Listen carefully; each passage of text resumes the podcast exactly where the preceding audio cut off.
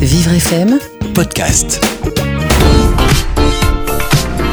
Lorsque l'on est en CDD, on se dit que l'on est forcément à l'abri d'un licenciement. Or, sachez-le, ce n'est pas forcément le cas.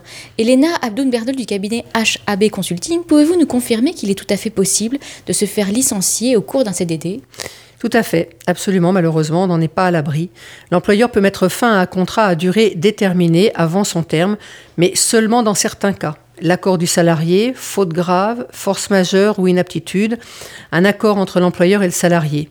L'accord entre l'employeur et le salarié pour rompre le CDD doit obligatoirement être écrit, être l'expression d'une volonté claire et non équivoque, et l'employeur doit verser l'indemnité de fin de contrat au salarié, sauf dans les cas où l'accord n'en prévoit pas, ou le contrat saisonnier ou d'usage, euh, engagement d'un jeune pendant les vacances scolaires ou universitaires, contrat conclu dans le cadre de la politique de l'emploi, rupture pendant l'essai.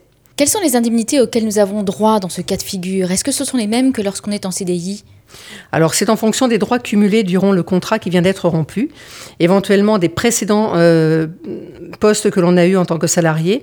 Ça peut permettre de prétendre à des droits. Ça, c'est Pôle emploi qui euh, calcule. On peut d'ailleurs se rendre sur le site de Pôle emploi puisqu'il y a euh, accès à un à une base qui permet de faire une simulation pour ceux auxquels on a droit.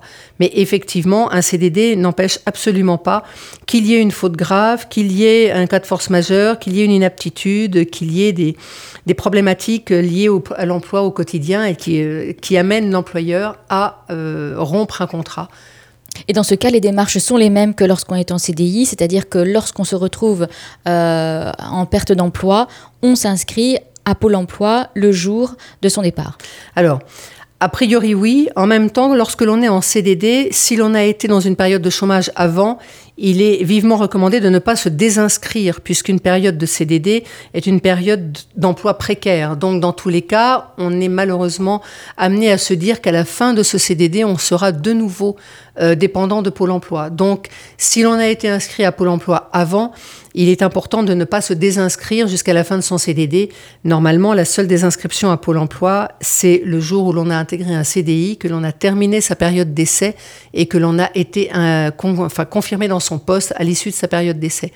Dans tous les autres cas, on est dans des situations précaires, que ce soit de l'intérim, que ce soit les CDD, que ce soit même du management de transition ou des, choses, euh, enfin, sur des types de missions. Dans tous les cas, on est quand même euh, amené à être inscrit à Pôle emploi, puisque je ne pense pas qu'on soit, euh, qu'on soit parti d'une poste en CDI pour faire un CDD.